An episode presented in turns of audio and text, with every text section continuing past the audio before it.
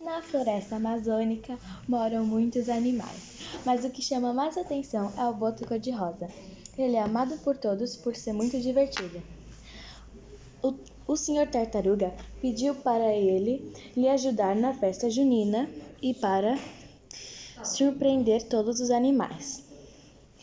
Todo mundo gosta do boto porque ele, além de ser uma pessoa muito amigável, é um mágico.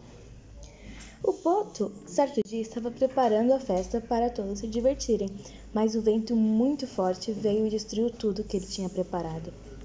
Depois, é, os convidados da festa chegaram e viram Boto chorando.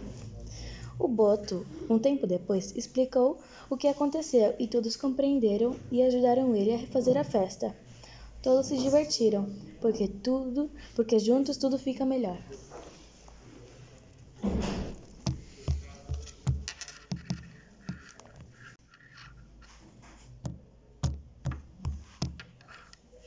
Marcelo!